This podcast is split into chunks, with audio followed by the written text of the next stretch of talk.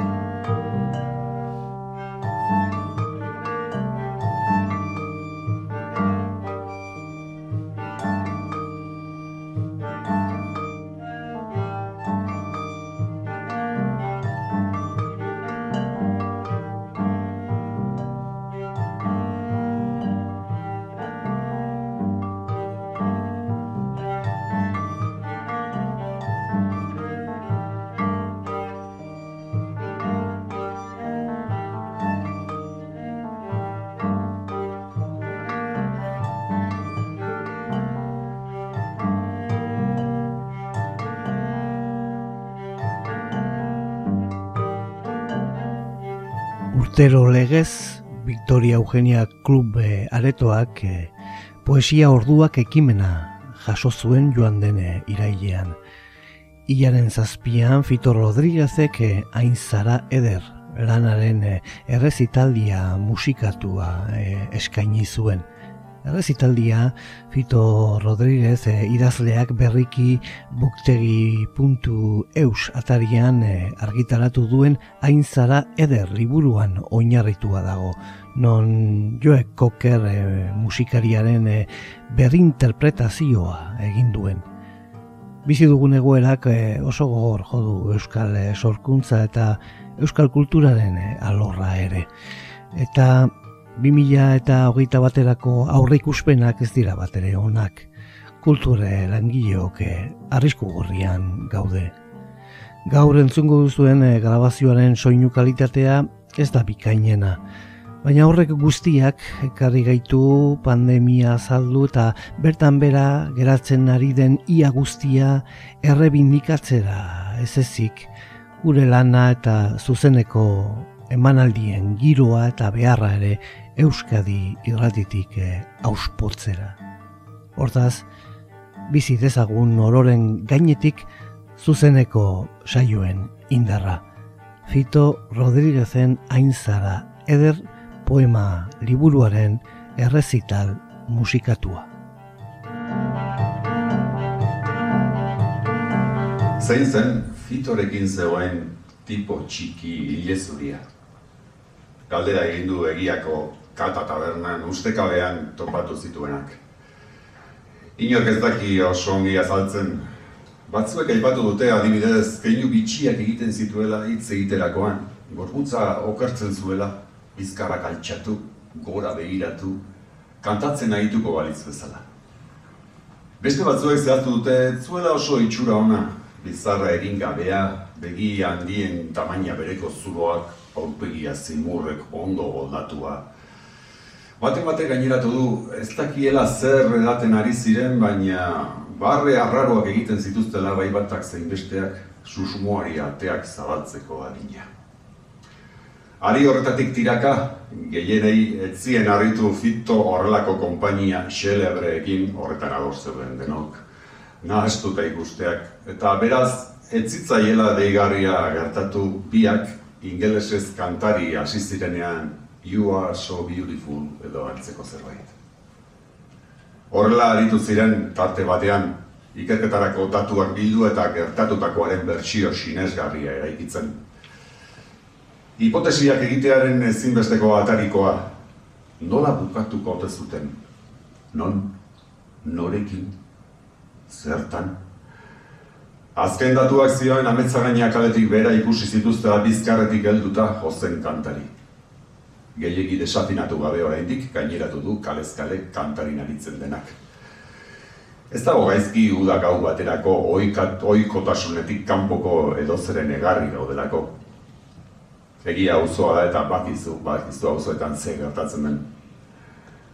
Orduan iritsi da musika zaleena aztoratua bezala informazio garantzitsuren bat konpartitzeko premiaz. Aizue, baldak izue atzo joeko kerribili zela uzoan? Akabaramos. Hoixe zen dena.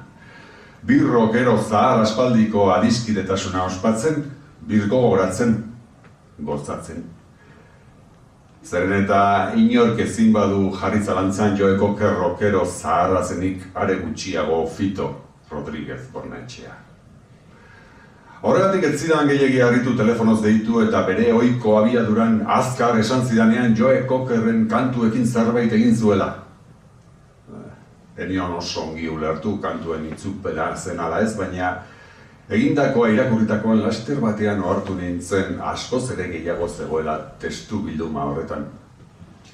Kantu horien berrirakurketa eguneratua dela, hain zara ederrau. Idazlearen zat esanguratsua gertatzen diren ereserki horiek bere ganatu eta beste ontzat bere ikuspuntuaren arabera barreri, barrera bigarri jartzeko modua inguruan zalantzan jarri, ingurua zalantzan jarri eta galde egiteko premia. Desobeditzeko beharra. Generoa zein den, kantua, argi eta garbi, elitzateke erabat justua poesiak direla esatea. Iruditzen baitzait idazleak interes berezia eduki duela kantu izaera hori mantentzen, tentazio literarioagoei muzin eginez. Adibidez, gaua, iria, maitasuna, molde rokeroan jakina, gehiagia da gutxiegi, adizkidetasuna, askatasuna dira gai nagusiak. Oso molde zuzenean idatztako testuak dira oso eguneroko hizkuntzan eta gehienetan lelo kantagarria dutenak, rock kantu baterako osagai ohikoak.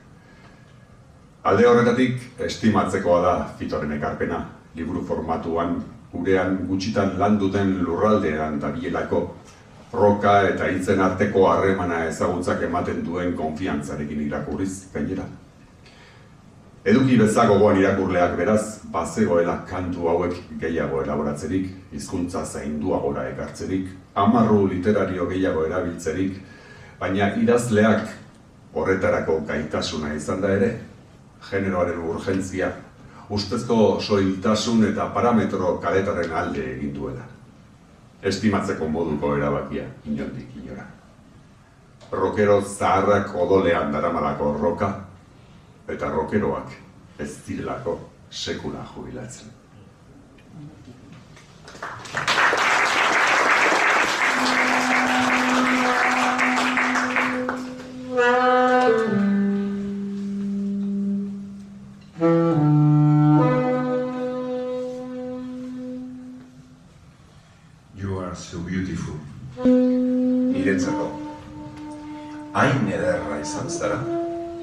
You are so beautiful. Hain zara eder. Zu, Joe Cocker. Ezin zinela horretaz abartu. Baina espero nun guztia izan zara. Behar noen guztia izan zara. Agur, oroer, Joe Cocker. Niretzat, hain ederra. You are so beautiful niretzat hain ederra. Ezin zinela horretaz ohartu. Espero nuen guztia izan zara. Persona bakoitza izan zara. Behar noen guztia. Niretzat ederra izan zara. Santarra izan da ere. Maketza izan arren. Eman didazunagatik. Hain zara ederra.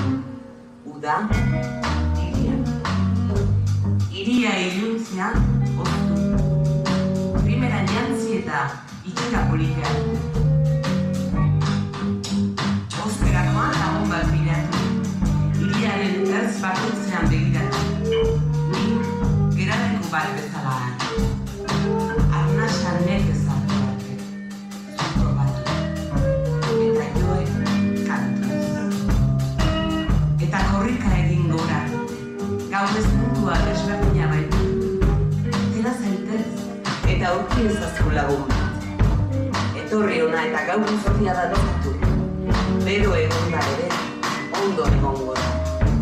Eta pena zer den duzu jakingo. Egunak, gaua badira bezala ezin direlako bizi. Irian, udan. Udan, irian. Iriko uda hiri beroa, berriro lepoa zerbait. Behera blai. Eta hori ez da benagarria. Ez dirudi itzal bat denik hirian. Inguruko jendeak erdi hila dirudi. Espaloian jokoa gero eta beroago dagin. Eta joe kantuz. Gau ez mundua desberdina baita. Atera zaite, eta aurki ezazu lagun bat.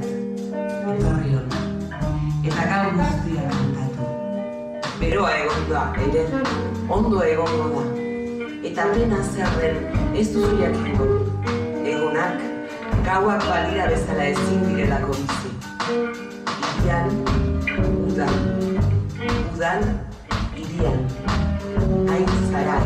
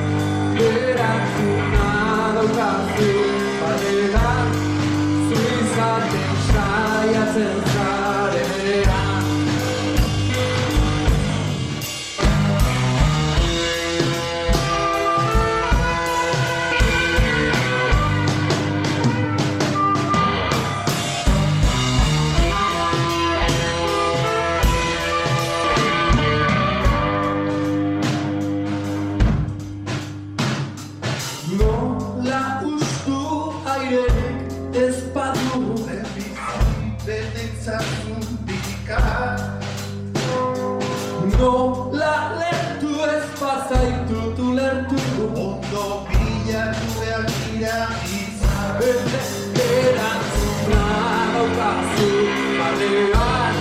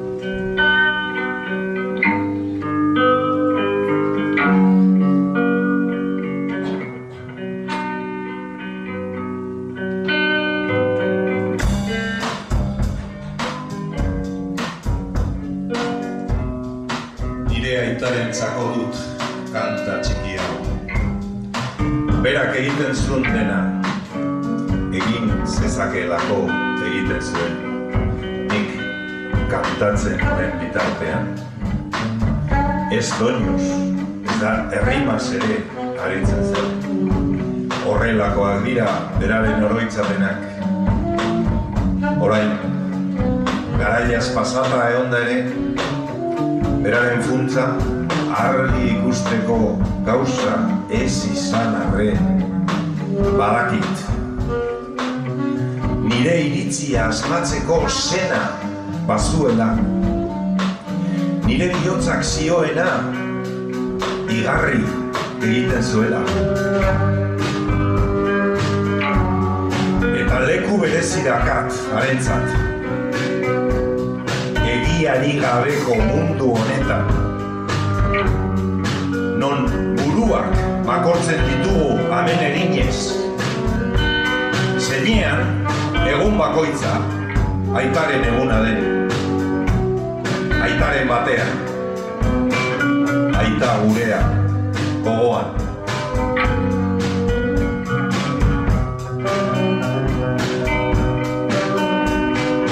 Berrikus ditzagun aitaren esanai guztiak. Guretzat balio ez dutenak bereziki. Aita gurea eta aitaren eguna ere. Baina sakrifikatutako aita zerbait bada niretzat. Dena ematen erakutsi zidalako. Bere zurrun tasunak. Eta bera gogoan bere biografiaz.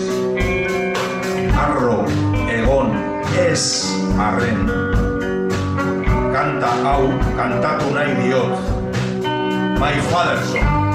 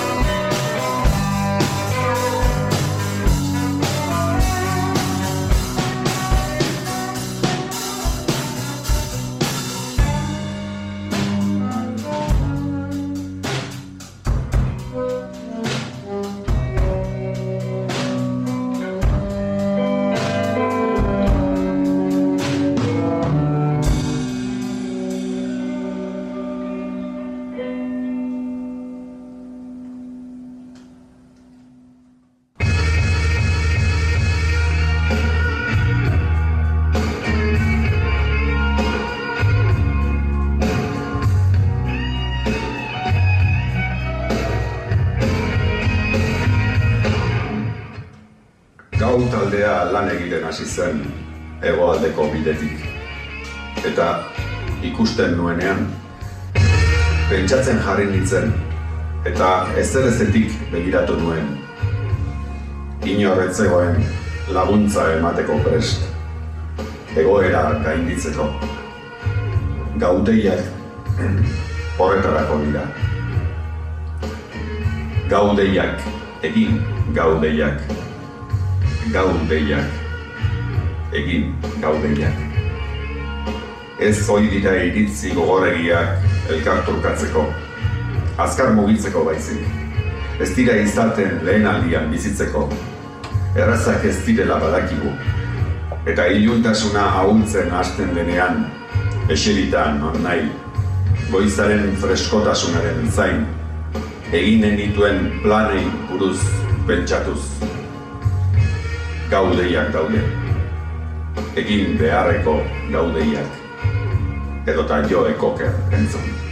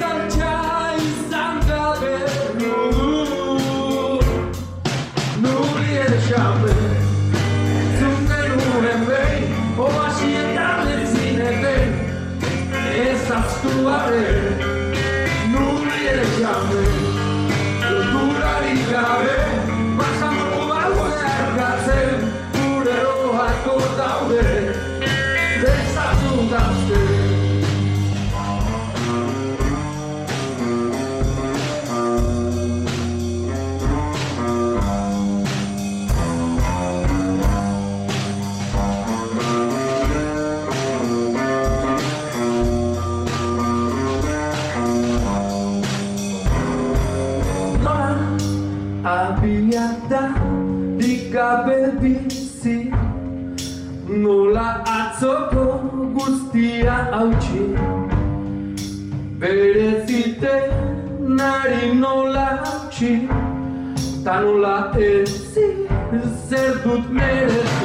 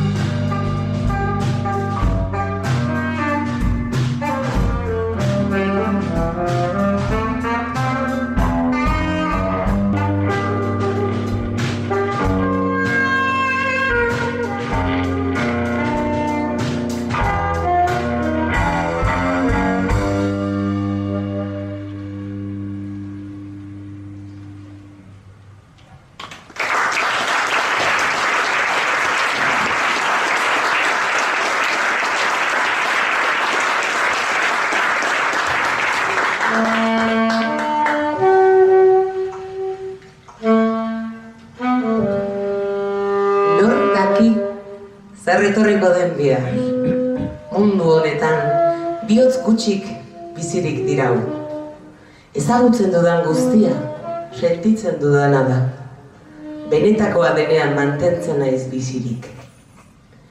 Bidea luzea izaten da. Mendi malkartsuak gure bidean daude. Baina maila bat igotzen dugu egunero. Maitasunera igoz goraino. Non arranoek negar egiten duten. Maitasunaren mendia oso altua baita. Up we are belong mundutik urrun. Mendiko tontorretik gertu, goian, non aizek putz egiten duten. Eta argiak gogor jotzen duen. Batzuek usten dute bideari jarraitu behar zaiola. Mendian ere arauak daudela. Maitasunean adostasunak agintzen duela. Ez dezagun inoiz ahantz. Bide ziber bakoitzak autu bat duela. Eta desobeditzeko beharra, hain da ederra. Bizi gaitezen norbera bere bizitza, atzera begiratu gabe. Dugun guztia hemen eta oraina da. Gure bizitza guztia berdinak iruditu arren, bidea luzea da. Mendi malkartsua gure bidean daude, baina maila bat igotzen dugu egunero. Maitasunerantz goaz, goraino. Non arranoek negar egiten duten, maitasunaren mendia oso altua da. Up where we belong, mundutik urrun. Denbora pasatzen da, eta negar egiteko une bat ere ez dago.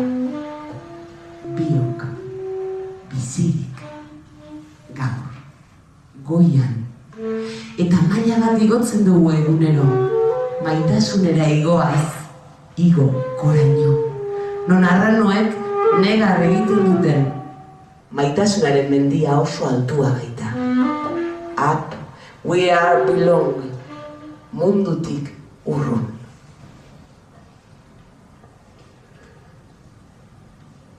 Maitea izango zenuke?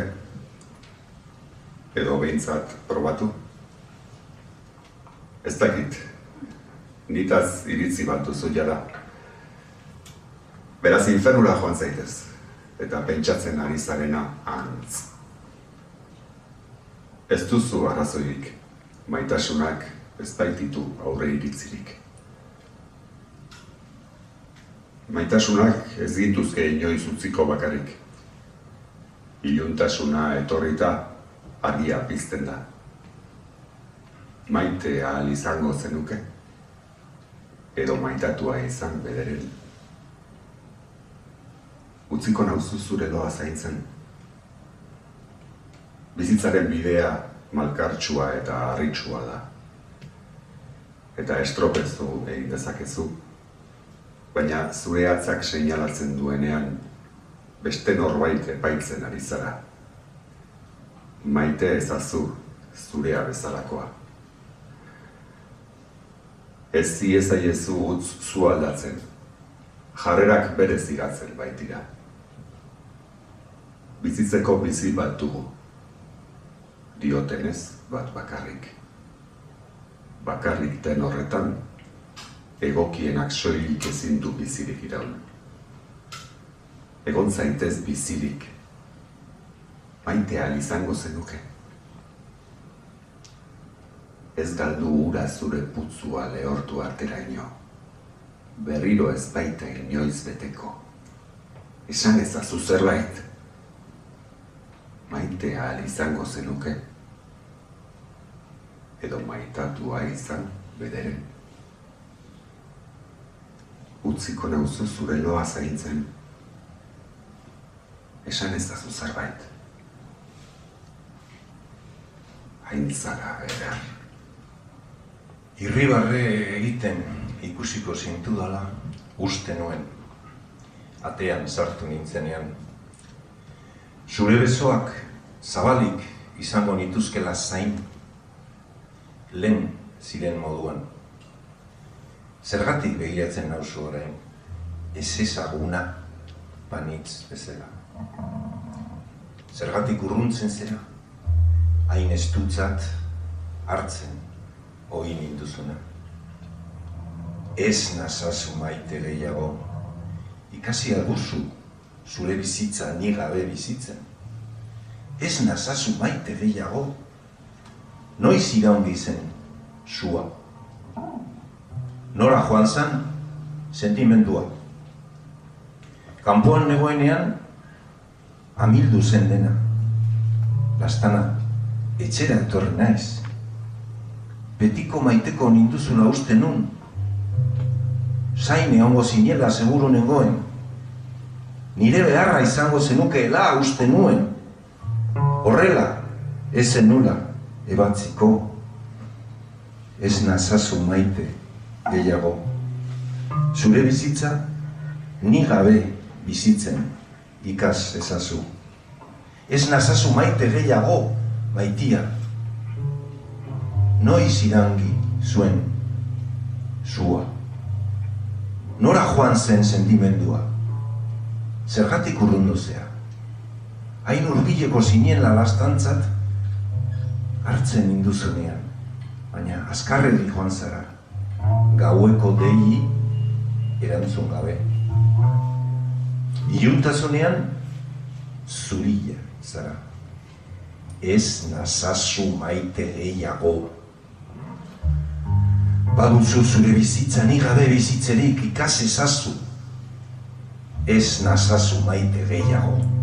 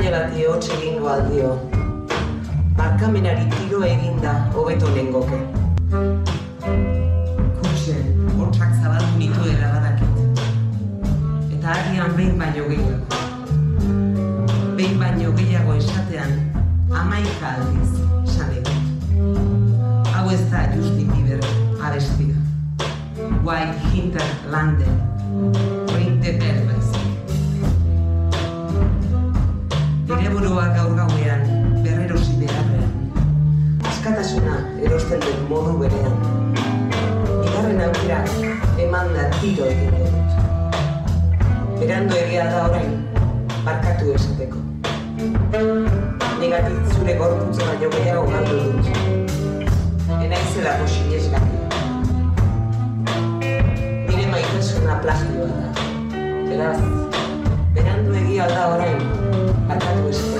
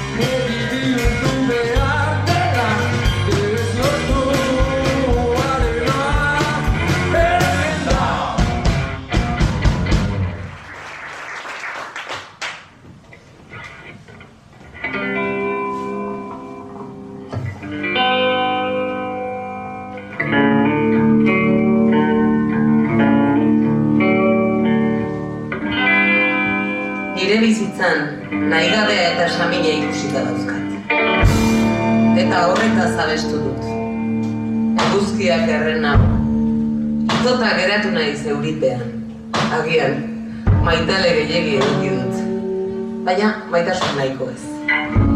Epaitu naute eta kondenatu naute. Errudun naizen gauzetan bedera. Kartzela batean itxitan egoen zu etorri arte. Askatu induten, baina ez doainik. Nik horretaz abesteko, nola esan dezakezu lastana? Etzarela ona niretzat. Orain, magia joan da. Hain ederra zen agurtu egin da. Alde egin nahi duzu, ezer esan gabe. Orain magia joan da. Sentimenduari eutxita ere ez dago ezer. Lastana, orain magia joan da. Baina abesten segi dezaket.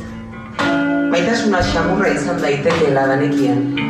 Orain, maitasuna krudela izan daitekeela badakit. Aingeru bat bezala irribarre egin dezake. Ergel bat bezala tratatzen zaituen bitartean. Eta horretaz abesten dut. Maitasuna garrapatzen zaitu eta burutik ezin kentzen ibiltzen zara. Ondoren zure kontrako dadoak bitartzen ditu. Inoiz irabazi ezin duzun joko batean. Bizitzaren jokoa. Maitasun jokua. Orain arte, nirekin zen dela uste nuenean, esan zen idan. Gainezka, esan zenidan, denbora libre nahi dut. Orain magia joan da. Hain ederra zena, urtu egin da, ezer esan gabe. Ezin dut kantatu, oroitzapena besterik ez dela. Pena oroitza baino gehiago da. Eta orain magia joan da. Hain ederra zena desagertu egin da. Sentimenduak eutxita ere ez dago ezer. Lastana, orain magia joan da. Enaiz zurea gogoan mantentzen saiatuko. Nire buruak joaten usteko esaten dit. Baina nire bihotzak behar zaitu oraindik. Eta ez dago saririk galtzailearen Bakarrik irabazleak hartzen du diru zorroa. Batzuek dioten maitasuna belinkazioa dela, baina nire gana madarikazio bihurtu da. Orain, magia joan dela. Orain, magia joan da. Sentimenduari eutxita ere ez dago izan. Laztana, orain magia joan da. Enaiz zurea mantentzen saiatuko. Nire buruak joaten uzteko esaten dit. Baina nire bihotzak behar zaitu. Abesti bat kantatuko dut. Now that the magic has gone. Orain, Magia joan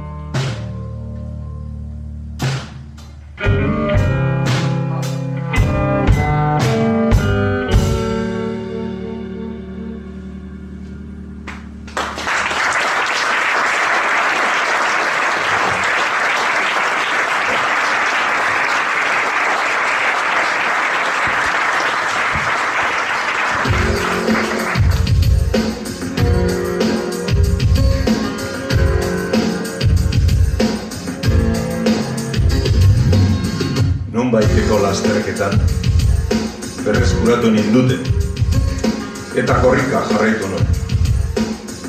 Eure burua galduta. Nire esperantza. Nire fedea. Beti gehiago nahi dudalako. Baina ez dute zer ikasi. Daukadana benetan behar dudan guztia da. Gauza simpleak preziorik ez daraten. Gauza simpleak, poza, poskarioa, maitasuna, hori guztia hainbeste aldetatik behiratu dut, eta bat etorriko zeinatekela espero nuen bizitzako gauza honenak gauza simpleak dira. Jende guztiak gastatzen ez duena ni gaizki ulertzea heldu zinen. Ambizioa eta jakintza nahi ditula ustean. Lagun bakoitzaren edota norberaren baita dauden usteak dira. Lanon bat akaso, aurrera egitea, sikiera. Denbora hartzen da irudikoa tutakoa eskuratzeko. Gauza simpleak, preziorik ez daukatenak zure ondoan esnatzea. Mendira igotzeko bideak asmatzea. Gau beroetako deiak. Aitaren oroitzapenak. Adizkideen berotasuna desobeditzea. Zure ondoan zahartzea.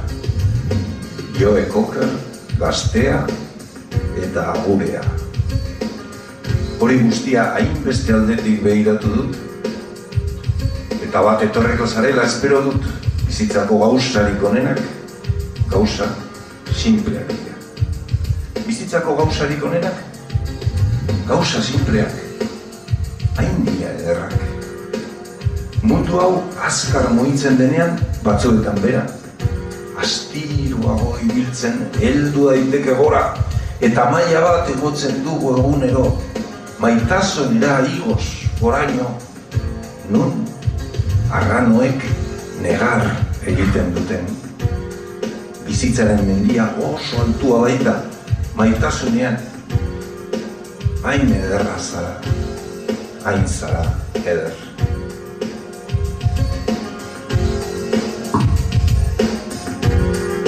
Eskerrik asko entortzeratik.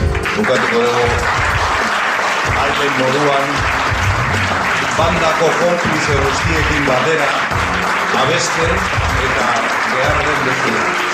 Zuekin bat eginez.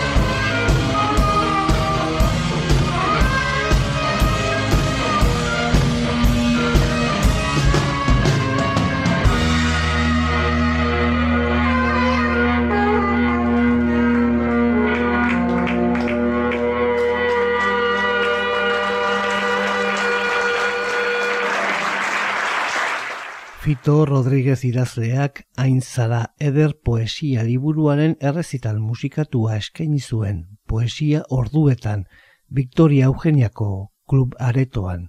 Euskal idazleen elkartearen eta Donostia kulturaren eskutik parte hartzaile hauekin. Izlariak Andoni Tolosa Morau, Dorleta Urreta Bizkaia, Asier Errandez eta Fito Rodríguez. Musikariak Xalba Ramirez, Unai Pelaio Pelax, Eneko Sierra eta Beñat Antxustegi. Gure eskerona adierazi nahi diegu laguntza eta adeitasunaren gatik buktegi argitaletxeari eta euskal idazleen elkarteari. Mila esker zuen arretaren gatik. Datoran aster arte ondo zaindu agur. Lizardiren baratza Euskadi irratian. Jose Luis Padrón.